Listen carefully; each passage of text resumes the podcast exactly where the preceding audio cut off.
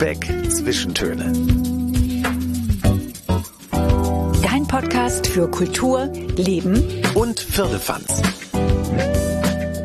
Moin und herzlich willkommen zu unserer ersten Folge des neuen Podcasts. Ja, wir nehmen euch ab sofort jeden Monat mit auf eine akustische Tour durch Lübeck. Ja, und das heißt, wir sind für euch auf der Suche nach spannenden neuen Geschichten, den aktuellen Kulturevents, interessanten Menschen. Und natürlich auch immer ein bisschen, wie versprochen, Firlefanz. Aber wir wollen euch auch immer wieder einladen, Vertrautes neu zu entdecken, um mit offenen Augen durch diese schöne Stadt zu gehen. Also kurz, wir wollen Lust darauf machen, sich immer wieder neu in Lübeck zu verlieben. Was ja nicht schwer ist. Und da heute mit diesem Podcast etwas Neues anfängt, wollten wir unbedingt an einem symbolträchtigen Ort starten. Ja, genau. Und da ist uns das Thema Hafen eingefallen, weil das ja eindeutig mit Reisen zu neuen Ufern, Aufbruch, Entdecken und Abenteuern zu tun hat. Ja, unser Podcast ist ja wie so ein Schiff, das von hier aus auf die Reise geht. Und so ein Schiff kann man ja auch nicht so einfach vom Stapel lassen. Es muss getauft werden. Ja, richtig. Und deswegen gehen wir jetzt ans Wasser in einen besonders schönen Hafen, den Museumshafen Lübeck. Und inzwischen sind wir im Brückenhaus angekommen im Museumshafen. Und es ist uns eine große Ehre, dass wir hier anfangen können mit dem Podcast, weil wir haben hier zwei Gäste, die so mit dem Museumshafen verbunden sind. Besser könnte es gar nicht sein. Wir haben hier nämlich den Henning C. Redlich, der ja maßgeblich mit dafür verantwortlich ist, dass dieser Hafen überhaupt entstanden ist jemals. Hallo. Museum. Ja. Und wir haben hier Uli Gemmer-Klemm, der inzwischen äh, jetzt gerade aktuell für den Hafen verantwortlich ist. ne? Ja, in Vertretung des Hafenmeisters in seiner Abwesenheit und des Quartiermeisters dieses Hauses hier. Also jede Menge Lübecker Geschichte hier an einem Tisch gerade. Und es wäre uns natürlich eine große Ehre, wenn Sie unseren neuen Podcast taufen könnten, weil es ist ja die allererste Folge. Dem steht nichts im Wege. Wunderbar. Dieses Podcast muss natürlich einen Namen bekommen. Der Name ist auch schon gefunden worden. Der heißt Lübeck Zwischentöne. Und wir wünschen dem Podcast allzeit eine gute Fahrt und immer eine Handbreit Wasser unter dem Kiel. Vielen Dank. Fantastisch. Ja, Dankeschön. also besser hätte es gar nicht sein können. Also weil Das kann es nur gut werden. Ja, jetzt kann nichts mehr schiefgehen, glaube ich. Mensch, Herr Redlich, Herr Gemmer-Klemm, wir wünschen Ihnen natürlich auch viel Glück für den Museumshafen und alles, was damit zu tun hat, das Museum. Ja, das große Problem ist bei dem Museumshafen, dass wir auch immer älter werden. Und wir haben riesige Probleme für diese schönen Schiffe Nachwuchs zu kriegen, die nicht nur mitfahren wollen, sondern auch mal mit Hand anlegen. Ja, das ist ein Riesenproblem. Da sind wir dankbar für jeden, der sich einbringen möchte und einbringen kann. Und vielleicht machen wir auch mit dem Podcast ein bisschen Werbung dafür, dass wir auch weiterhin Zwischentöne im Hafen hören. Fantastisch. Ja, super. Vielen Dank, dass wir da sein durften. Gerne. So, dann kann die Reise ja jetzt losgehen. Ja, und unsere nächste Station auf dieser Reise ist das Museum St. Annen, denn da passieren gerade spannende Dinge. Jede Menge neue Kunst und eine Ausstellung mit dem schönen Titel Sex und Vorurteil. Ja, heute ist ja ein großer Tag, denn äh, St. Ann ist um einige Kunstschätze reicher geworden. Es handelt sich um Objekte afrikanischer Kunst aus einer Nachlassschenkung, und zwar des verstorbenen Kieler Privatsammlers Bernd Mulak. Und die komplette Sammlung äh, umfasst, glaube ich, so 2600 Teile. Aber der Mann, der es ganz genau weiß, der uns erzählen kann, wie viele es sind, das ist natürlich der Leiter der Lübecker Volkerkundesammlung und Kurator der Ausstellung Sex und Vorurteil, Lars, Dr. Lars Frühsorge. Hallo. Hallo. Wie viele Teile sind es denn jetzt tatsächlich? Wir haben tatsächlich beim Zählen inzwischen über 3000 gefunden. Es gab da noch einige kleinere Stücke im Keller. Also die Zahl wächst ständig an. Bis Mitte des Jahres werden wir dann eine endgültige Summe haben. Also mehr als gedacht. Und äh, 30 bis 40 Objekte, die sind ja wirklich gestern Abend erst angekommen. Genau. In Kisten verpackt. Wir planen, bereiten jetzt gerade akut diese Ausstellung Sex und Vorurteil vor. Wenn am Dienstag die Lübecker Museen wieder öffnen, dann sind wir in den letzten Zügen und am Freitag wird dann die Ausstellung geöffnet, die schon lange bevor bekannt war, dass diese Schenkung nach Lübeck kommt, konzipiert war, wo wir aber gesagt haben, wenn diese phänomenalen Stücke uns jetzt zugänglich sind, dann schmeißen wir die Pläne noch einmal über den Haufen und bauen möglichst viel Mulak in diese Ausstellung ein, weil das wirklich großartige Stücke sind. Und auch wenn wir noch viele, viele Jahre davon zehren werden von dieser Sammlung, ist es einfach etwas, was auch schnell dem Publikum zugänglich gemacht werden soll. Herr Mulak ist der Sammler, der Ihnen jetzt oder dem Museum Lübeck diese Exponate geschenkt hat. Das müssen wir Genau, nochmal Herr. Mulak war ein Holzhändler, der also in Afrika tätig war im Holzhandel und dort immer Objekte seit den 1950er Jahren erworben hat von einheimischen Händlern und dann sich eine wunderbare Wohnung in Kiel in der Nähe des Hauptbahnhofs eingerichtet hat. 400 Quadratmeter vollgepackt mit afrikanischer Kunst. Ich habe ihn, ich glaube, zwei Jahre vor seinem Tod das erste Mal dort besucht und das war ein unglaublich eindrückliches Erlebnis. Und das ist immer so, dass selbst jetzt, wo schon erste Stücke eingepackt werden, jedes Mal, wenn man in diese Wohnung kommt, man entdeckt noch neue Dinge. Die Sachen sind gestern Abend erst gekommen. Das ist ja total spannend. Wie haben Sie denn heute Nacht geschlafen? Einigermaßen gut, weil natürlich die Museen sehr gut alarmgesichert sind. Wenn die Dinge erst einmal hinter Schloss und Riegel sind, dann geht es uns immer gut. Aber ich will nicht verschweigen, dass solche Transporte immer aufregend sind und man scherzt natürlich auch, was sind das für Werte und wenn uns jetzt die Polizei anhält. Wir nehmen tatsächlich immer Dokumentationen mit, um da dann auch Rede und Antwort stehen zu können. Einige dieser Kisten und Kartons, die stehen ja jetzt hier. Und das wäre doch super, wenn wir jetzt mal eine öffnen könnten und eines der Exponate rausholen. Ja, ich hatte mir das so vorgestellt wie so äh, Holzkisten, also so wie auf so, ein, mhm. so eine Schatzkiste, so eine klassische. Aber wir können jetzt mal, die, wir sollten die Illusion eigentlich aufrechterhalten. Aber nein, es sind klassische Umzugskartons. Es ne? sind klassische Umzugskartons die wir einfach sehr gut mit Papier ausfüllen, immer damit die Objekte gut gepolstert sind und keinen Schaden nehmen, auch wenn es mal holprig ist auf der A1. So, dann sage ich Dr. Frühsorge, walten Sie bitte Ihres Amtes und öffnen Sie mal bitte diesen Karton. Und das wird dann das Objekt 427. Steht draußen drauf, 427. ja.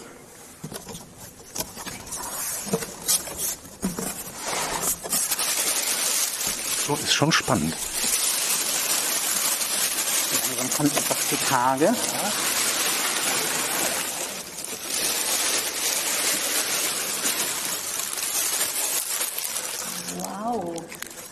Dr. Frühsorge, was äh, hat es mit diesem Objekt auf sich? Ich sehe, also was ich äh, beschreiben kann, ist, ich sehe eine Frau, die sich den Bauch hält. Es ist natürlich so Kunst, wie wir sie kennen, die aus Afrika, die auch die äh, Künstler Anfang des vergangenen Jahrhunderts ja viel inspiriert haben, die Expressionisten, aber auch die Kubisten und so weiter. Ähm, was ist das für ein Objekt? Für mich ist das tatsächlich eins der schönsten Stücke der Sammlung, vielleicht nicht das wertvollste, aber eins, was einfach für mich der Inbegriff afrikanischer Kunst, afrikanischer Schönheit ist und ein Objekt, was sehr viel psychologische Tiefe besitzt. Es ist eine sogenannte Jenseits-Ehepartnerin oder eine schöne Frau im Jenseits, wie man es wörtlich übersetzen würde, Bolol Bian.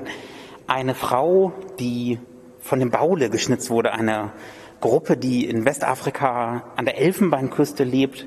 Und diese Menschen haben die Vorstellung, dass wir neben unseren irdischen Ehepartnern, Ehefrauen, Ehemännern auch noch Ehepartner im Jenseits haben. Wenn also ein Mensch ja erotische Träume hat, dann sind das Signale aus dem Jenseits, dass äh, unser Gegenüber aus dem Jenseits vielleicht sich meldet, eifersüchtig ist auf unser irdisches Leben und sich dann in diesen Träumen manifestiert. Um mit diesen Träumen dann klarzukommen, werden solche Figuren geschnitzt, die also ein Bild perfekter Schönheit, jenseitiger, überirdischer Schönheit zeigen und eben diesen Menschen, den man sich vorstellt, mit dem man in der anderen Welt verbunden ist. Und diese Figur muss dann gepflegt werden, muss beopfert werden, ihr wird etwas zu trinken hingestellt, man spricht mit ihr, man führt eine Ehe gewissermaßen. Und so manifestieren sich diese Gefühle, diese Gedanken, dieses Außereheliche, was ja viele Menschen umtreibt. Das ist, glaube ich, nur natürlich. Ich hatte mir da erst vorgestellt, ein Jenseits-Ehepartner, dass das bedeutet, dass es jenseits der eigentlichen Ehe ist, dass es nicht so sehr ins Jenseits geht, sondern eine Verbindung eben außerhalb der traditionellen Ehe. Äh, aber da liege ich ja falsch. Nein, das ist tatsächlich, ja, was heißt jenseits? Es ist auf jeden Fall eine andere Welt als die physische Welt, in der wir hier und heute wandeln. Ob es jetzt das Reich der Toten ist oder einfach eine andere überirdische Sphäre, darüber könnte man sicherlich streiten. Aber sie ist eine sehr große Abbildung unserer realen Welt. Es gibt die schöne Anekdote, es gibt natürlich auch knackige Männer, die in solchen Skulpturen dargestellt werden. Und es wird erzählt, dass viele Frauen der Baule damit auch ihre Ehemänner eifersüchtig machen oder Druck auf sie ausüben, dass sie sagen, du bist nur ein armer Fischer, aber mein Jenseits-Ehepartner, der ist Doktor Doktor oder arbeitet im Büro und im Jenseits bin ich ganz toll versorgt und du bringst hier nur so ein bisschen magere Heringe mit. Streng dich mal ein bisschen mehr an für deine Frau.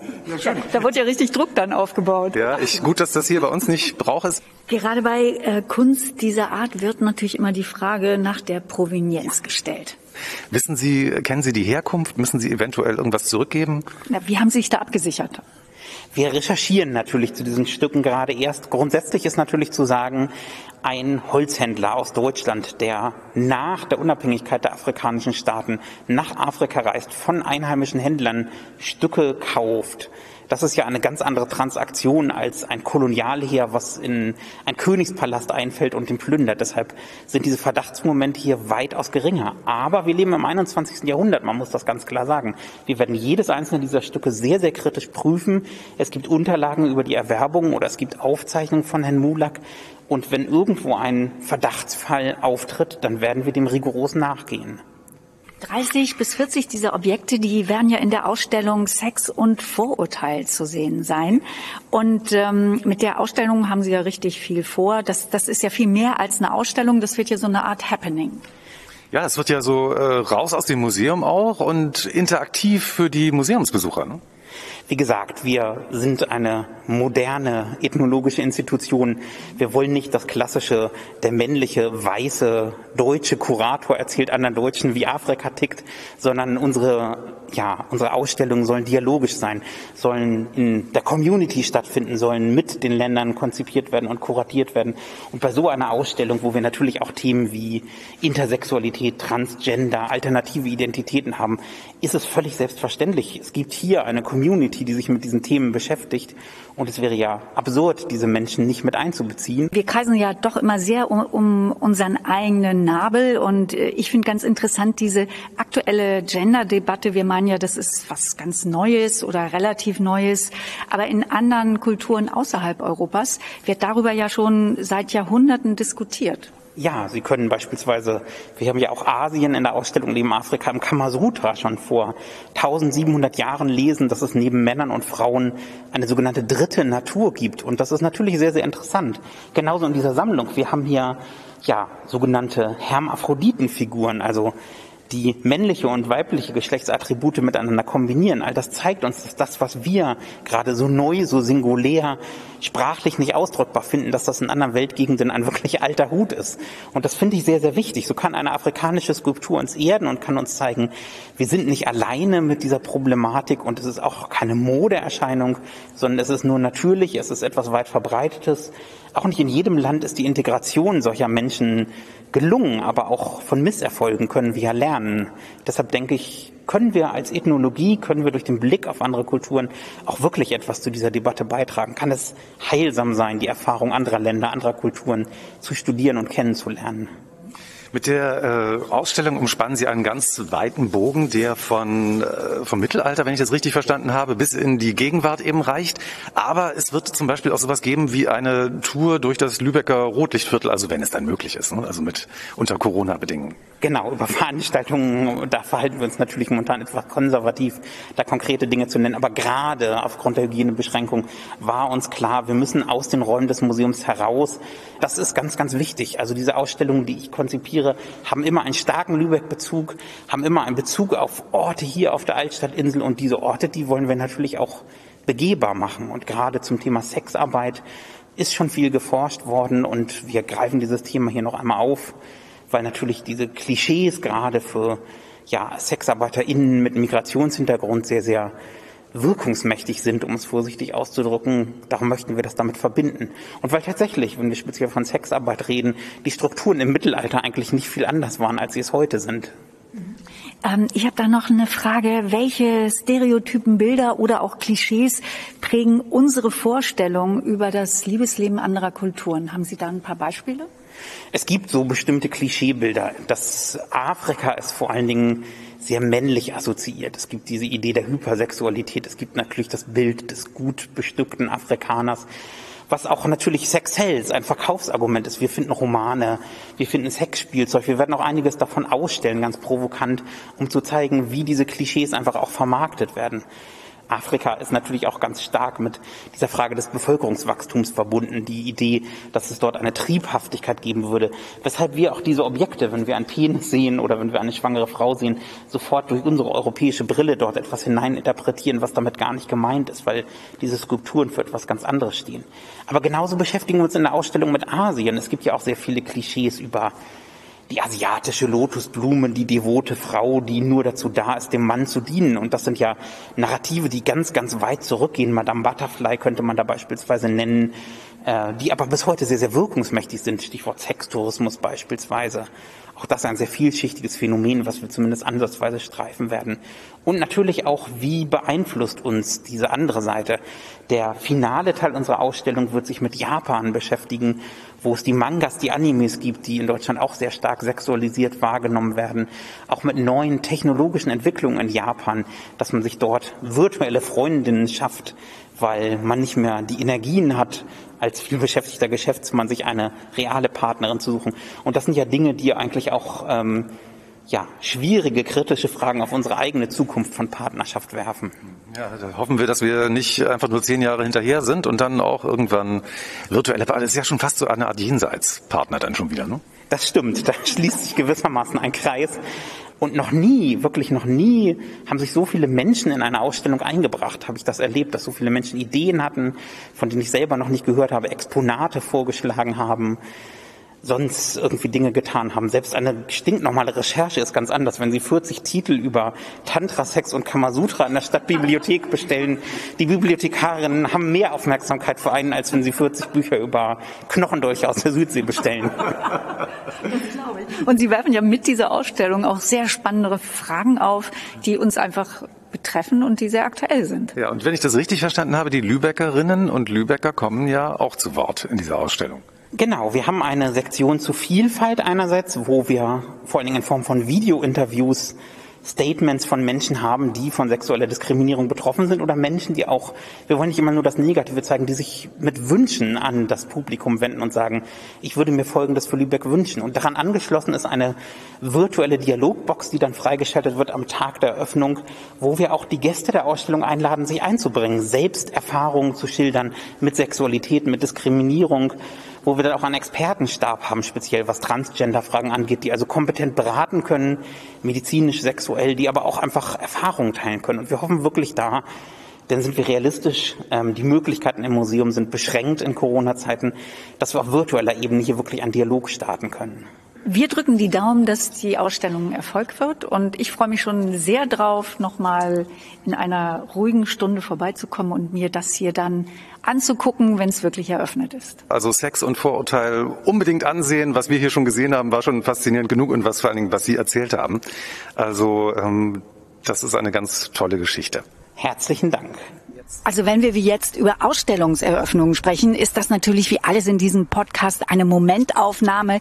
Informiert euch also bitte auf den entsprechenden Seiten über den aktuellen Stand der Dinge und die Corona-Situation. Ja, zum Beispiel ist diese Ausstellung tatsächlich gerade geöffnet und was findet überhaupt gerade statt? Wir haben gerade einen Zettel gefunden an einem Laternenpfahl. Ja, sehr geheimnisvoller Zettel. Genau, und da steht drauf, würdest du dir Poesie anhören, zum Beispiel diese kostenlose Klangcollage? Ja, da muss ich gar nicht lange überlegen. Meine Antwort ist definitiv und grundsätzlich ja, also Poesie würde ich mir immer anhören. Und hier ist ein QR-Code. Was bedeutet der denn? Ich glaube, den müssen wir jetzt scannen. Und das hört man, wenn man den Code gescannt hat. Die Studenten ignorieren, die radeln lachend vorbei, die Musik vergessen, die weht vom Park herbei, die Ampel aussenden, die rot ist wie die Birne im Club auf der gegenüberliegenden Straßenseite, ich weiß. Nur um Löwenzähne zu zählen. Meine Gedanken sind ein Schloss, zu dem ich allzu oft den Schlüssel verliere. Ich weiß, dass ich mich allzu oft in seinen Gängen verirre, aber ich bin keine Prinzessin. Bin nicht im Turm eingesperrt, meine Haare sind zu kurz, als dass du daran Halt findest, aber wenn ich einfach nur hier stehe, nicht auf und ab springe oder mit den Armen wedle, würdest du dann zu mir gehen? Hinter dieser poetischen Klangcollage steckt Luise Pohlmann. Sie ist 19 Jahre alt und die treffen wir gleich in der Fleischhauerstraße 71 bei den Bücherpiraten. Auf der Suche nach der Poesie, nach der Straßenpoesie, gehen wir hier eine sehr schöne alte Treppe rauf. Luise Pohlmann, es wird aufregend. Hallo Luise, guten Tag. Hallo. Wir sind Bettina und Christian. Du bist gerade schwer beschäftigt, sehe ich. Ja, genau. Wir äh, hängen gerade zum zweiten Mal die Klangcollage Würdest du auf. Ja, genau. Die haben wir ja schon gesehen in der Stadt. Und wir wollen natürlich wissen, wir haben gesagt, Mensch, wer hat das gemacht? Ne? Und ähm, du hast es ja, du hast den Text geschrieben. Genau, das ist ein Poetry Slam Text von mir. Und du hast mit diesem Text sogar was gewonnen. Ja, genau. Mit dem Text bin ich Vizemeisterin im U20 Poetry Slam von Schleswig-Holstein geworden. Hey, super. Das ja, ist ja, herzlichen das ist Glückwunsch ja nochmal. Ja, danke schön. Wie bist du denn da überhaupt auf den Text gekommen? Erzähl uns doch das mal. Oh, ähm, der Text ist tatsächlich inspiriert von äh, einem Lied, das ich damals sehr gerne mochte. Und die eine Zeile ist da. Ähm, Welches Lied ist das denn? Oh Gott, wenn ich den Namen jetzt wüsste. es ist auf jeden Fall ein Lied. Es ist ein Lied. Ähm, bestimmt erkennen das Leute jetzt, wenn ich den Text sage. Also ähm, die eine Zeile ist If I lay here, if I just lay here, would you lie with me and forget the world? Und ja, das war eine Zeit, in der mich halt vieles überfordert hat und der ganze Text fragt so, würdest du innehalten, würdest du eben einfach nur zuhören? Den Song kenne ich sogar. Aber ich weiß auch nicht, wer ihn singt. If I lay here, if I just lay here. Ist das Coldplay? Ich weiß es, es könnte, nicht. Es könnte Snow Patrol aber auch sein. Ja, ja, ja, das ist es. Ist Oder? Es ja, ja, Snow Patrol. Oh, okay. Sehr gut. Luise, was stellst du dir denn vor, wenn Leute jetzt durch Lübeck gehen und äh, die, die Zettel finden, den abreißen? Was äh, geht da in den Menschen vor? Wie, was stellst du dir da vor? Mm, also ich hoffe erstmal, sie freuen sich, dass sie äh, ja das zufällig finden und dass es etwas ja in der Stadt gibt, was man sonst nicht so sehen würde. Und dann hoffe ich natürlich, dass sie es sich anhören und vielleicht sogar ja ein bisschen nachvollziehen können, welches Gefühl darüber kommt. Mhm. Habt ihr denn da Reaktionen bekommen von Leuten? Ja, eine Person hat uns tatsächlich angeschrieben. Ähm, der hat gefragt, was ich denn mit dem Text ausdrücken wollte, weil er auch sehr chaotisch ist und er anscheinend nicht so viel verstanden hat. Und äh, hast du zurückgeschrieben? Was hast du ihm geschrieben? Nee, habe ich nicht. Mich würde jetzt noch interessieren, was willst du mit dem Text ausdrücken? Oder was war so deine Emotion? Was ist dir da durch den Kopf gegangen? Es ist, als ob du Van Gogh fragst, äh, warum hast du so viel Geld benutzt? Ja, also. ja das weiß er vielleicht gar nicht. Die Klangcollage ist sehr chaotisch und äh, es geht ganz viel durcheinander. Es gibt verschiedene Stimmen, die sich überlagern, verschiedene Geräusche, die sich überlagern.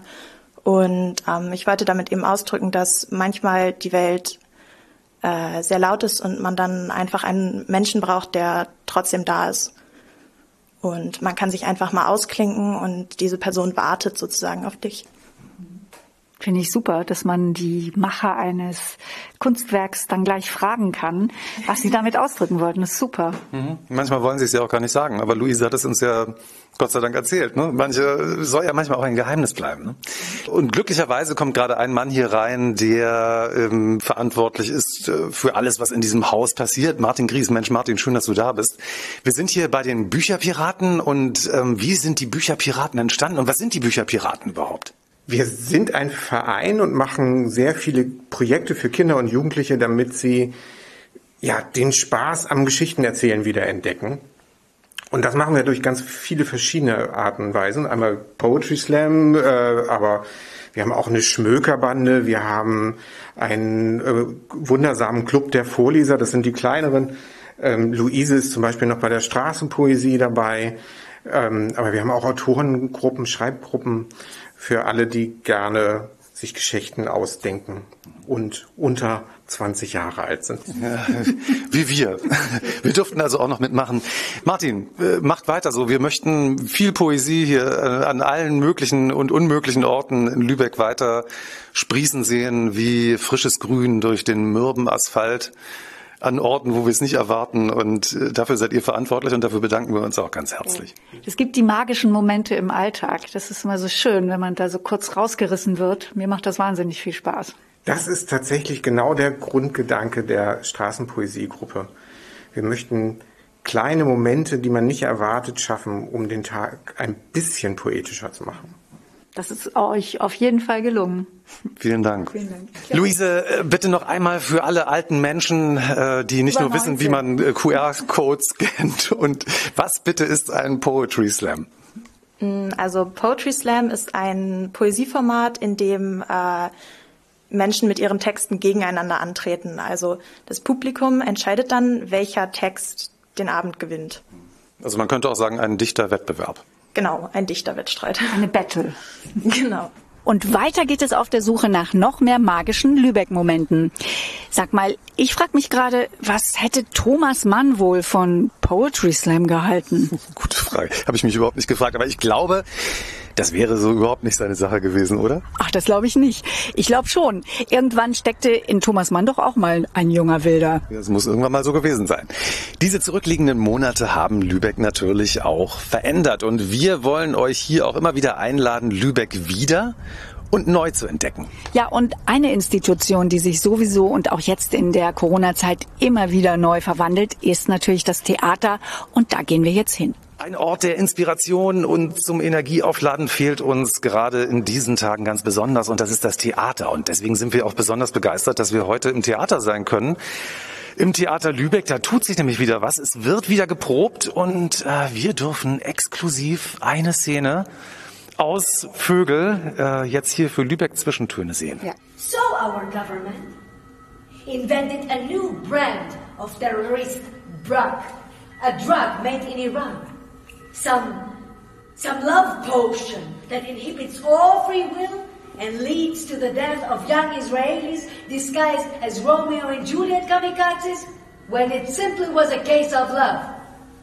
That's why. The attack on the Allenby Bridge where your son almost died didn't shock anybody. On the contrary, it's reassuring back to business as usual. Ich weiß wirklich nicht, was schwerer zu ertragen ist. Eitan in diesem Bett oder dich in diesem Zimmer. Frau Zimmermann. Not that name. Ich bin ganz gespannt. Wir treffen nämlich gleich äh, Pitt Holzwart. Der ist hier Schauspieldirektor und Regisseur der Inszenierung Vögel von Vashti Muawat. Der libanesisch-kanadische Autor Vashti Muawat stellt mit diesem Stück existenzielle Fragen anhand einer komplexen Familiengeschichte. Ja, da geht es zum Beispiel um Themen wie wie prägt die eigene Identität? Kann Liebe eine Brücke sein? Was ist für das eigene Ich wichtiger, die Gene oder die Umgebung, in der man lebt? Ja, aber der Mann, der das viel besser weiß als wir, weil er das Stück nämlich gerade inszeniert, ist Regisseur und Schauspieldirektor Pitt Holzwart.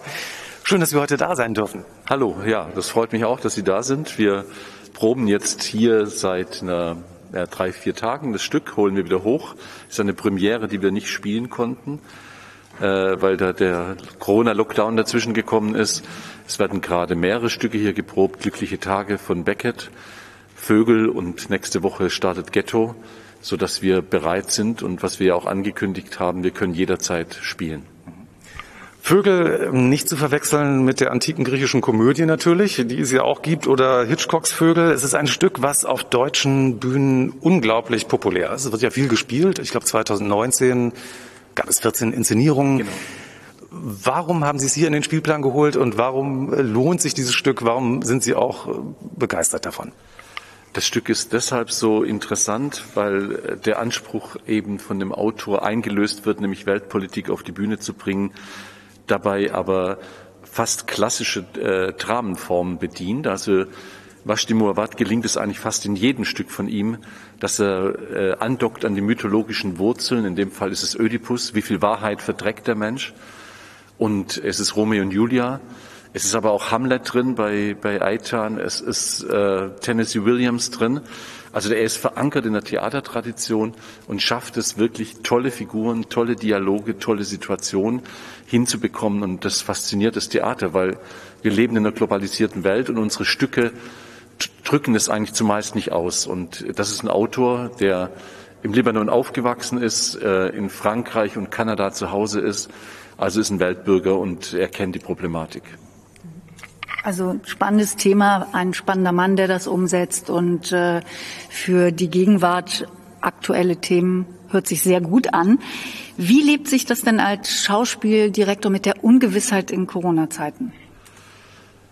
Also äh, das ist ganz unterschiedlich. Ich sag mal, der versprochene, die versprochene Öffnung am 22.03., das hat uns so euphorisiert. Ich habe es zunächst nicht geglaubt.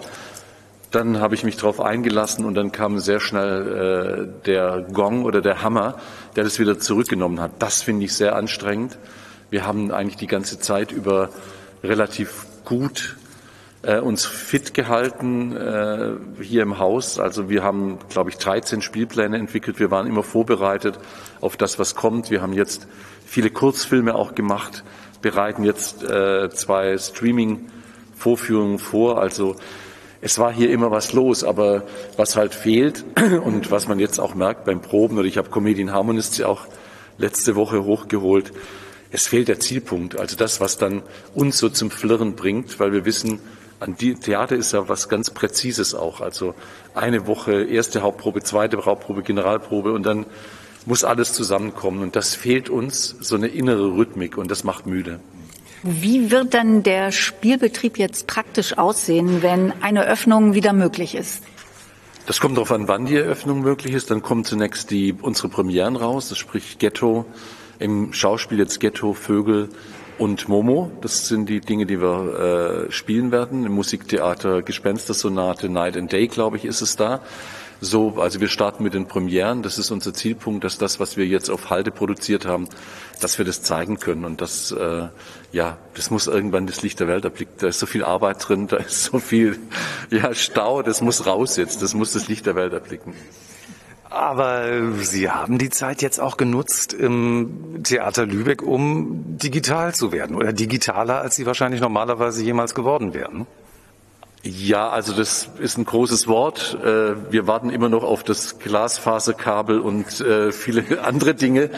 Und mir ist es ja auch erst in der Corona-Krise so klar geworden, in welchem digitalen Hinterland wir eigentlich leben. Also das war für mich vorher gar, ich habe das gedacht, das wäre nur im Privaten. Und jetzt wird es eigentlich so klar, dass es äh, äh, in den Unternehmen so ist. Bei uns ist es extrem so. Es dauert ein Jahr, bis dieses Kabel kommt. Und ja, also wir haben versucht, verschiedene äh, Strategien zu entwickeln. Das ist auch schön, aber so richtig digital sind wir noch nicht.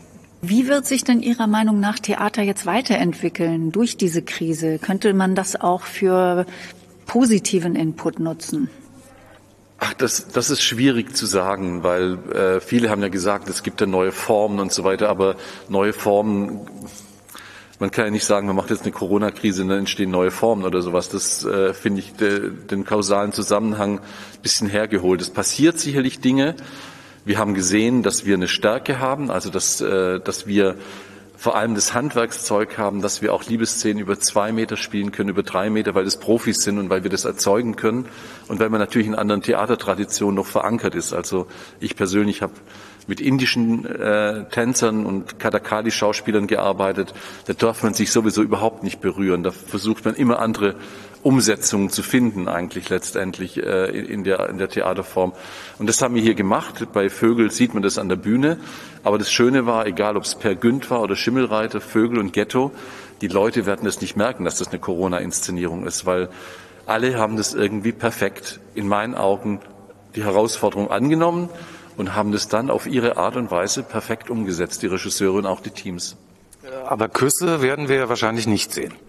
Nein, aber es gibt immer andere Möglichkeiten, äh, wie, wie man das ausdrücken kann. Das kann ein extrem langer Blick sein, das können, dass man den eigenen Körper zum Körper des anderen macht und so weiter. Das ist ja, man muss nur das Bild im Zuschauer auslösen können. Mehr, mehr ist es ja nicht. Der eigentliche Kuss ist ja oft gar nicht so aufregend, sondern der Moment davor oder so äh, auf der Bühne. Und was wir schaffen müssen, ist, die Bilder im Zuschauer auszulösen.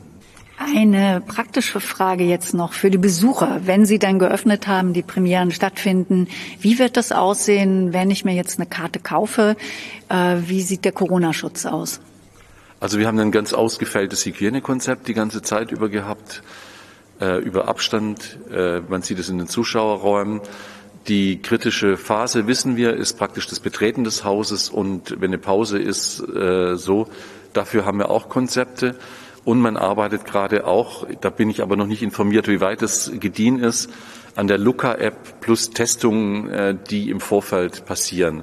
Also eine Idee war, dass man Lübeck, das Theater Lübeck äh, für das Land Schleswig-Holstein zum Pilotprojekt macht und das heißt, dass wir da spezielle Testungen vornehmen können. Aber da bin ich, das habe ich gestern erfahren. Ich weiß nicht, wie weit es ist jetzt.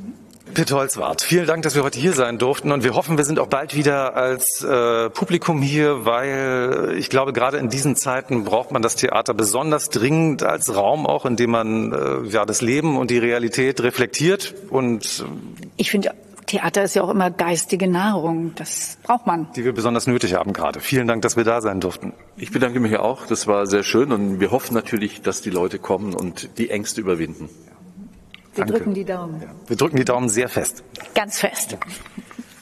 Im Theater verschmelzen immer wieder auf wunderbare Weise Vergangenheit, Gegenwart und Zukunft. Und genau das gilt auch für einen anderen Klassiker hier in Lübeck, die Marzipan-Institution Niederegger. So, und mittlerweile sind wir im Niederegger Café gelandet und wir stehen hier Im mit Kat Stammhaus. Im Stammhaus natürlich, genau. Und wir stehen hier mit Katrin Gebel, die Pressechefin von Niederegger. Hallo, moin. Hallo, moin, moin, sagt man ja, ja genau, genau, moin sagt man. Moin.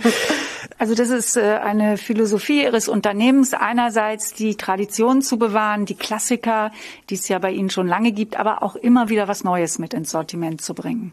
Genau, bei uns heißt es so schön, Tradition trifft Moderne und das seit 200 Jahren kann man eigentlich sagen. Wenn wir jetzt nur die Klassiker über 200 Jahre gemacht hätten, hätten wahrscheinlich alle gesagt, das ist auch ein bisschen langweilig. Ähm, wir probieren tatsächlich immer neue Anreize ähm, zu setzen, neue Geschmackserlebnisse zu schaffen. Das ist, also es kann von bis reichen. Jetzt haben wir zum Beispiel ein Brot des Jahres, wo Kirsche unter anderem mit drin ist. Und ähm, wir haben aber auch ähm, ja, Marzipan entwickelt, wo zum Beispiel gesalzene Cashewnüsse mit drin sind. Auf die Idee kommt man jetzt vielleicht nicht als erstes, wenn man an Marzipan denkt, gerade wenn man so ans klassische Marzipanbrot denkt. Aber das sind so Entwicklungsschritte, die wir tatsächlich immer anstreben, um das, ja, um immer irgendwie was Modernes noch mit reinzukriegen. Wir suchen aber dann auch Testesser. Also das ist natürlich ein sehr leckerer Job. Oh den wir ansonsten auch intern gerne vergeben, aber da nehmen wir auch gerne die Expertise von unseren Fans mit auf. Wie wird man ein Testesser bei Niederegger? Was muss ich machen? Äh, auch da ist es am einfachsten, auf unserer Facebook-Seite uns zu folgen, weil da immer zu aufgerufen wird und da kann man sich tatsächlich bewerben und äh, sagen, man möchte gerne in den Lostopf mit reinkommen. Und äh, dann hat man die schwierige Aufgabe, dass man tatsächlich äh, was zugeschickt bekommt, was alles höchst geheim ist sozusagen noch. Ähm, und dann muss man probieren und äh, sein Urteil abgeben. Hier im Stammhaus in der Breitenstraße 89 haben Sie ja auch eine sehr schöne Auswahl an Torten und einige davon kann ich mir ja sogar zuschicken lassen. Die kann ich online bestellen. Kommen die wirklich heil an? Ja, da haben wir schon drauf geachtet. Deswegen ist es auch nicht das gesamte Sortiment. Wir haben da schon sehr drauf geachtet, dass diese Torten ähm, ja von der Beschaffenheit her so stabil sind, dass sie auch einen Transport mit dem Lieferdienst überleben können. Wir haben äh, auch einen eigenen Lieferdienst hier in Lübeck, der jetzt auch in den Corona-Zeiten verstärkt genutzt wurde. Ähm, da können wir natürlich das ein bisschen sicherer stellen, dass äh, auch eine Sahnetorte oder so gut ankommt. Aber was wir leider nicht können, ist zum Beispiel diese Klassikertorte, die Marzipan-Nusstorte, die können wir nicht versenden. Die ist ein bisschen zu instabil ähm, da lohnt sich das dann immer hier vorbeizukommen und das dann doch mitzunehmen. Katrin Gebel, vielen Dank. Das war sehr interessant und äh, danke, dass wir heute hierher kommen durften. Ja, und auch den schönen Ausblick hier genießen können. Das ist wirklich toll. Ja, vielen Dank für den Besuch und dann hoffe ich, dass wir uns hier nochmal sehen, wenn hier wieder Leben ist. Bestimmt. Ja. Bestimmt.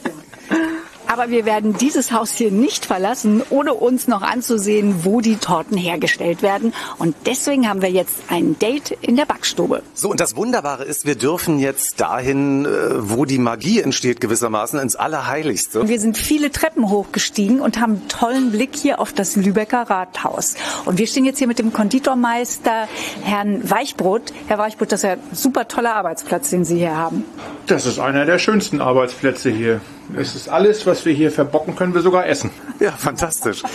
Es ist ja so, dass hier auch Sonderanfertigungen gemacht werden. Und was ist denn das ausgefallenste oder verrückteste, was Sie hier jemals kreiert haben? Das Verrückteste, an das ich mich erinnern kann, ist eine Torte für, ja, ich sag mal, Gruft. So im, im übertragenen Sinne. Sie war sehr speziell, sie war sehr düster und wenig freundlich, aber die Menschen, für die wir sie gemacht haben, haben sich extrem gefreut. Die fanden das ganz toll. Wir waren hier alle ja, am Staunen. Also schwarzes Marzipan. Schwarzes ja? Marzipan, blutrote Rosen mit einem gewissen ja, Farbklecks, der so auch ans Blut erinnert. Das sollte denn alles so sein. Mit Zähnen, die die Vampire besitzen und sowas. Das war dann so das Skurrilste, was wir hier gemacht haben. Wir hatten aber auch schon Anfragen von Menschen, die ihre Körperteile modellieren wollten. Die wollten dann auch äh, ja, zu sich zur Schau stellen, dass man das eben originalgetreu nacharbeiten kann. Bei einer jungen Frau hatte ich ganz viele freiwillige Männer, die, die das dann gerne ge gemacht hätten. Ne, die wollte dann ihre Büste machen lassen. Ja, aber das haben wir dann auch, sowas machen wir eigentlich gar nicht. Und wie ist das, wenn bei Ihnen jetzt äh, neue Kreationen entstehen? Wie muss man sich das vorstellen? Fällt Ihnen da einfach mal so ein Rezept da über Nacht ein? Träumen Sie das oder? Naja, man hat ja nun ein gewisses Kontingent an, an, an Möglichkeiten, die man hier hat und auch die Kollegen bringen mal was Neues ein. Mensch, ich habe das und das mal gesehen, können wir das mal ausprobieren? Dann ja, basteln wir hier was zusammen, so lange bis es dann produktionsreif ist und bis es dann funktioniert. Ja, der eine hat von der Oma ein tolles Rezept noch irgendwo im Kopf gehabt. Das ist dann mal, wird ausprobiert und dann haben wir diese Monatstorten, die wechseln, wo man dann so ein bisschen auch sich kreativ entfalten kann. Also es herrscht durchaus äh, Backdemokratie, also wenn jemand eine gute Idee hat. Die Monatstorte April, was steht da zur Auswahl? Was wird das wahrscheinlich werden? Also März haben wir, beginnen wir je nach Osterzeit mit, mit einer Eierlikörgeschichte. Oder aber wir haben dann eine Flockensahne, die so typisch norddeutsch, mit Pflaumenmus, mit Vanillesahne, mit äh, knusprigen Mürbeteig, äh, Quatsch, äh, äh, äh, Blätterteigböden dazwischen. Und dann geht das immer so weiter, je nach Jahreszeit. Dann haben wir nachher im Sommer nachher was Frisches, eine Frischkäsegeschichte drin oder mit Frucht. Ich habe das Gefühl, dass jetzt gerade während Corona äh, Backshows immer populärer werden im Fernsehen. Gucken Sie sowas auch oder sagen Sie, nee, das ist jetzt, also ich back ja schon den ganzen Tag. Man kann sich dem ja nicht entziehen. Ich gucke mir das auch ganz gerne an. Ab und zu gibt es ja auch mal eine Idee, die man umsetzen kann oder wo man sagt, man ist ja nur auch so ein bisschen ja, neugierig wie es andere machen oder wie es passiert. Und dann guckt man sich das halt mal mit an. Gar kein Thema. Ne? Und wie oft am Tag werden Sie hier in Versuchung geführt? Also Sie, Sie sind ja hier umgeben von den tollsten Kuchen und Torten. Es gibt ja einmal dieses Probieren das Muss und dann, was man darf. Man hat so seine Favoriten, wo man ganz gerne mal, mal wieder was von nimmt. Das ist ja ganz normal. Welche, welche sind das? Also für mich ist es die, die Baumkuchentorte, die helle Baum. Das ist ein Klassiker, also mit Baumkuchenböden und überzogen mit weißem Fondant. Also meiner Meinung nach super lecker. Es ist, die Geschmäcker sind verschieden und ab und zu mal eine gedeckte Apfeltorte. Das ist auch noch so ein Favorit von mir. Ne? Ja, die, die, Kollegen, wenn ich die jetzt frage, was die so an Kuchen haben wollen, dann heißt es lieber, ja, komm mal mit dem Käsebrot, ne? Ich wollte gerade fragen, wie ist das nach Feierabend? Gibt es da noch Kuchen oder ist das wirklich tatsächlich herzhaft? Das ist herzhaft. Also es gibt keinen Milchreis zu Hause oder sonst irgendwas, oder das gibt dann wirklich ein herzhaftes Mittagessen oder ein schönes, kräftiges Brot, das ist okay. Aber Sie sind relativ schlank, das wundert mich. Also dafür, dass Sie so ähm, viel. relativ. Re relativ war das falsche Wort, ne? Sie sind sehr schlank. Nee, nee, nee, nee. Das ist also nicht so. Man, man hat hier immer zu kämpfen. Also das ist schon, das ist schon schwierig. Und jetzt stehen wir hier direkt vor äh, Herr Weichbrot. Was ist das jetzt genau? Das ist jetzt die Ursprungsform der Kartoffel, wird jetzt äh, gefüllt heute mit frischem Vanillecreme, wird über Nacht dann kühl gestellt und morgen kommt sie in die heiße Aprikosenmarmelade, dann wird sie wieder ganz weich und saftig und dann wird sie überzogen mit Marzipan ausgerollt und dann mit einer ja, Zucker-Kakao-Masse. Da wird sie dann eingedeckt, also da wird sie drin gewälzt und dann sieht sie aus wie die Kartoffel und dann wird sie noch dekoriert und dann gehen sie gleich in den Verkauf. Wow, das ist so ein bisschen so, als ob man ein, ein Zauberer seine Zaubertricks verrät irgendwie, als ob man sehen kann, wie die Jungfrau verschwindet äh, oder zersägt wird oder so. Ja? Das ist ja alles leider keine bleibende Kunst hier, das verschwindet ja alles. Ne? Ein Traum. Das ist hier der Hefeteigposten. Hier ja. vorne war früher mal das Büro der Geschäftsleitung.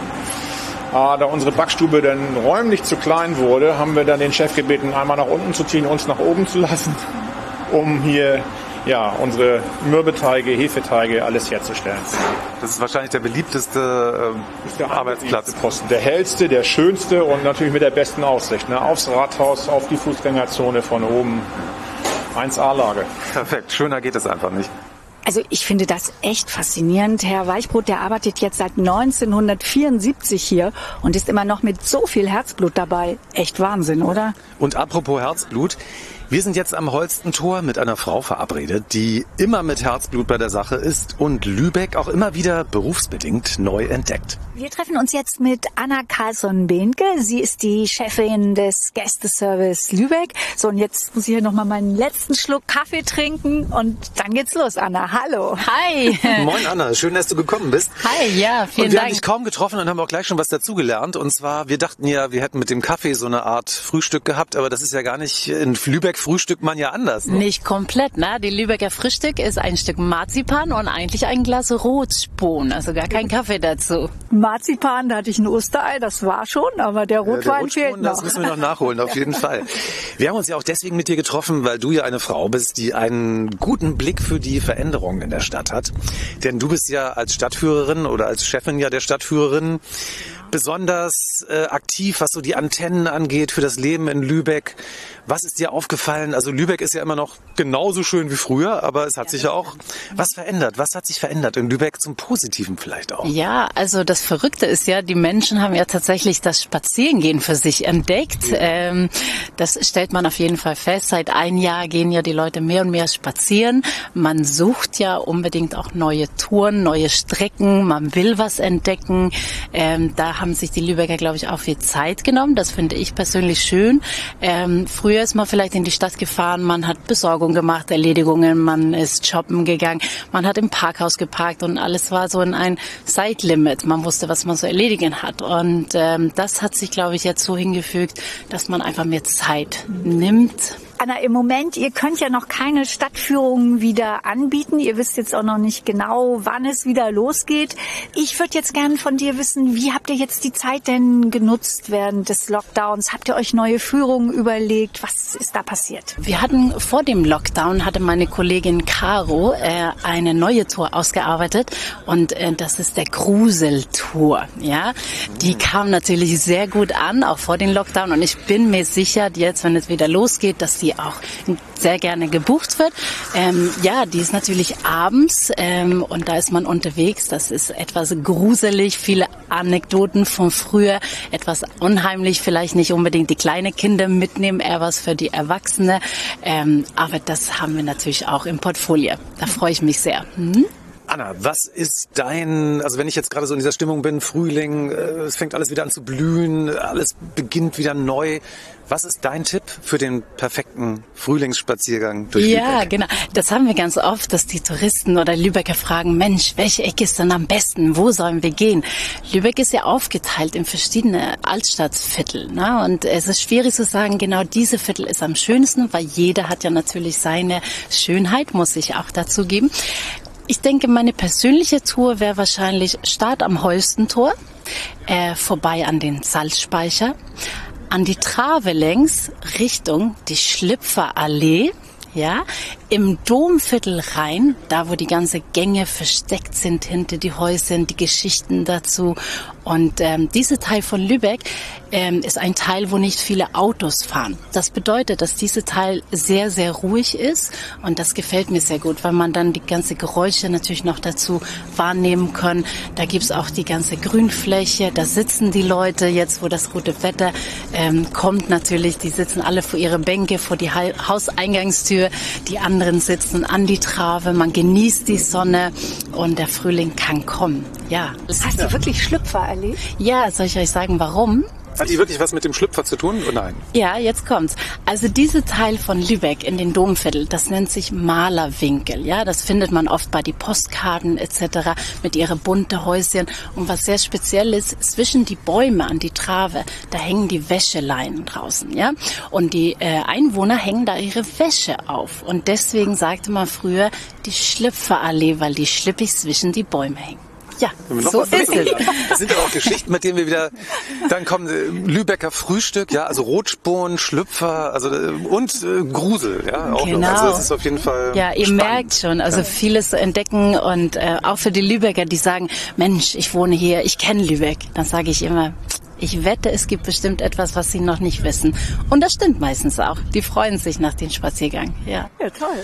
Anna, was wir noch kurz sagen müssen, ist, du kommst aus Schweden. Ja, das du stimmt. Hast so einen ganz süßen Akzent, nur ganz leicht. Man muss schon genau hinhören. Oh ja. Wie bist du hier in Lübeck gelandet? Genau, ich bin schon seit 20 Jahren hier und ich bin natürlich wegen die Liebe gekommen. Klar. Das hat gehalten und deswegen bin ich immer noch hier und äh, glücklich verheiratet und genieße die Zeit in Lübeck und es ist eine wunderschöne Stadt zu leben und wohnen. Ja.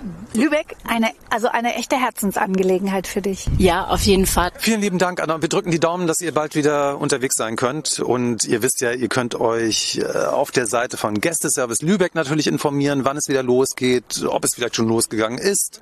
Und äh, eben auch bei Lübeck Tourismus. Genau, Lübeck Tourismus. Lübeck entwickelt sich ja ständig weiter. Schon seit 2012 ist Lübeck offiziell Fairtrade-Stadt.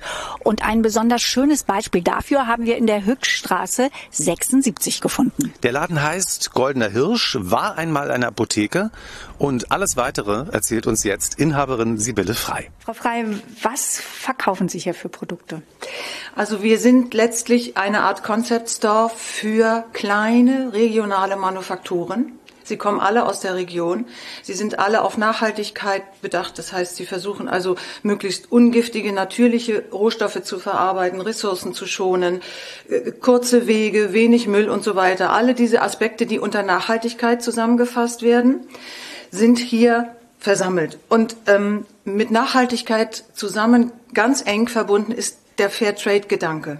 Ich selber komme aus der Übersetzerei und habe also jahrelang im Bereich Entwicklungszusammenarbeit gearbeitet, gearbeitet, übersetzt, bin so praktisch auf den fairen Handel gestoßen, habe auch meinen eigenen Schmuck hier, der also praktisch mit Perlen, mit Rohmaterialien aus dem fairen Handel arbeitet.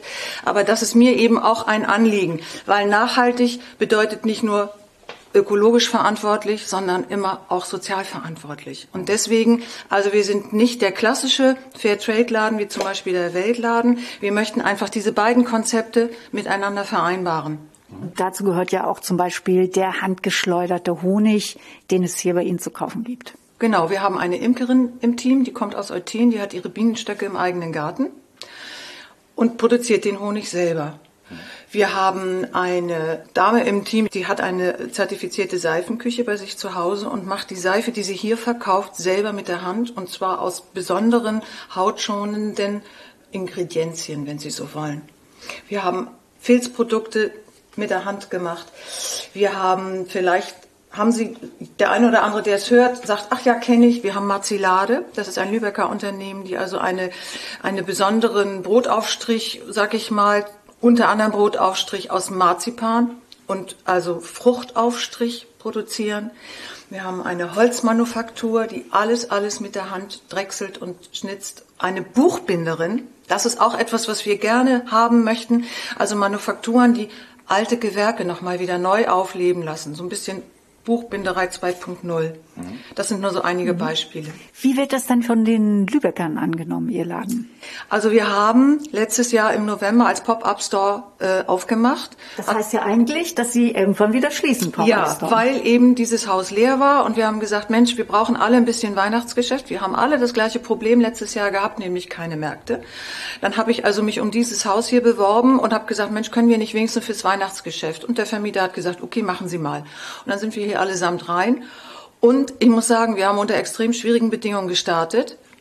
Wir waren eigentlich über unsere Umsätze positiv überrascht. Wir hatten nicht damit äh, gerechnet, dass also das so gut angenommen wird. Und das ist letztlich der entscheidende Punkt, dass wir so viel positive Resonanz, gerade auch, es waren nur Lübecker hier unterwegs, wir hatten keine Touristen.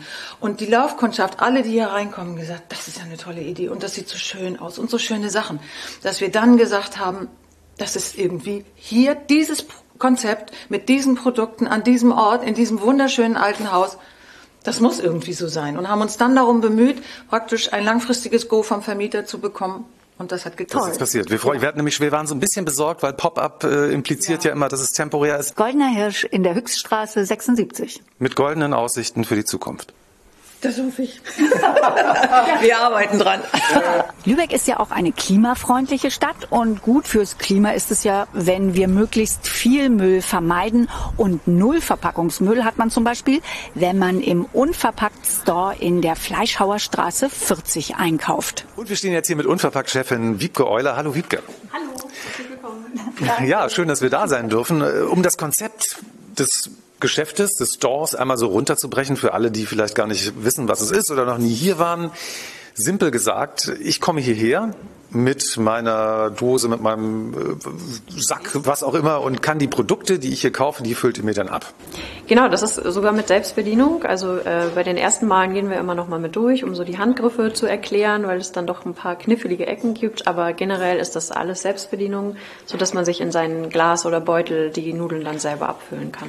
Ja, also gerade bricht sich ja so ein bisschen die Sonne hier in diesen tollen Flaschen von der Decke hängt hier runter einmal der Essig in Farben von Rot bis Gelb. Dann habt ihr Öle hier. Sieht aus wie eine Installation fast. Was ist denn euer Verkaufsschlager? Ähm, es sind Haferflocken. es ist wirklich faszinierend, was äh, an Kilo weise Haferflocken hier rausgetragen wird. Das sind aber wahrscheinlich ganz besondere Haferflocken, oder? Ähm, es sind Weidenblatt, Bioland Haferflocken aus der Region, aber Wahrscheinlich würden auch andere Haferflocken viel gekauft werden, aber ja. ähm, das ist der Renner bei uns. Was macht ihr denn jetzt, wenn jemand hier spontan vorbeigeht und der hat dann aber natürlich nichts dabei, weil er ja nicht wusste, dass er vorbeikommt? Ja. Helft ihr dem irgendwie aus der Bredouille oder muss er nochmal wieder nach Hause und dann wiederkommen? ähm, also wenn derjenige hier in der Nähe wohnt, machen sie es meistens von selber. Aber wir haben verschiedene Möglichkeiten von den Korkenflaschen, die man kaufen kann oder auch Ölfläschchen, äh, die man dann käuflich erwerben kann und es gibt außerdem noch eine Freebox, ähm, wo gewaschene, von uns durchgespülte, also hygienisch reine Behälter drin sind, die man sich umsonst nehmen darf. Da ist dann aber mal was da und mal nicht. Also das ist reiner Zufall.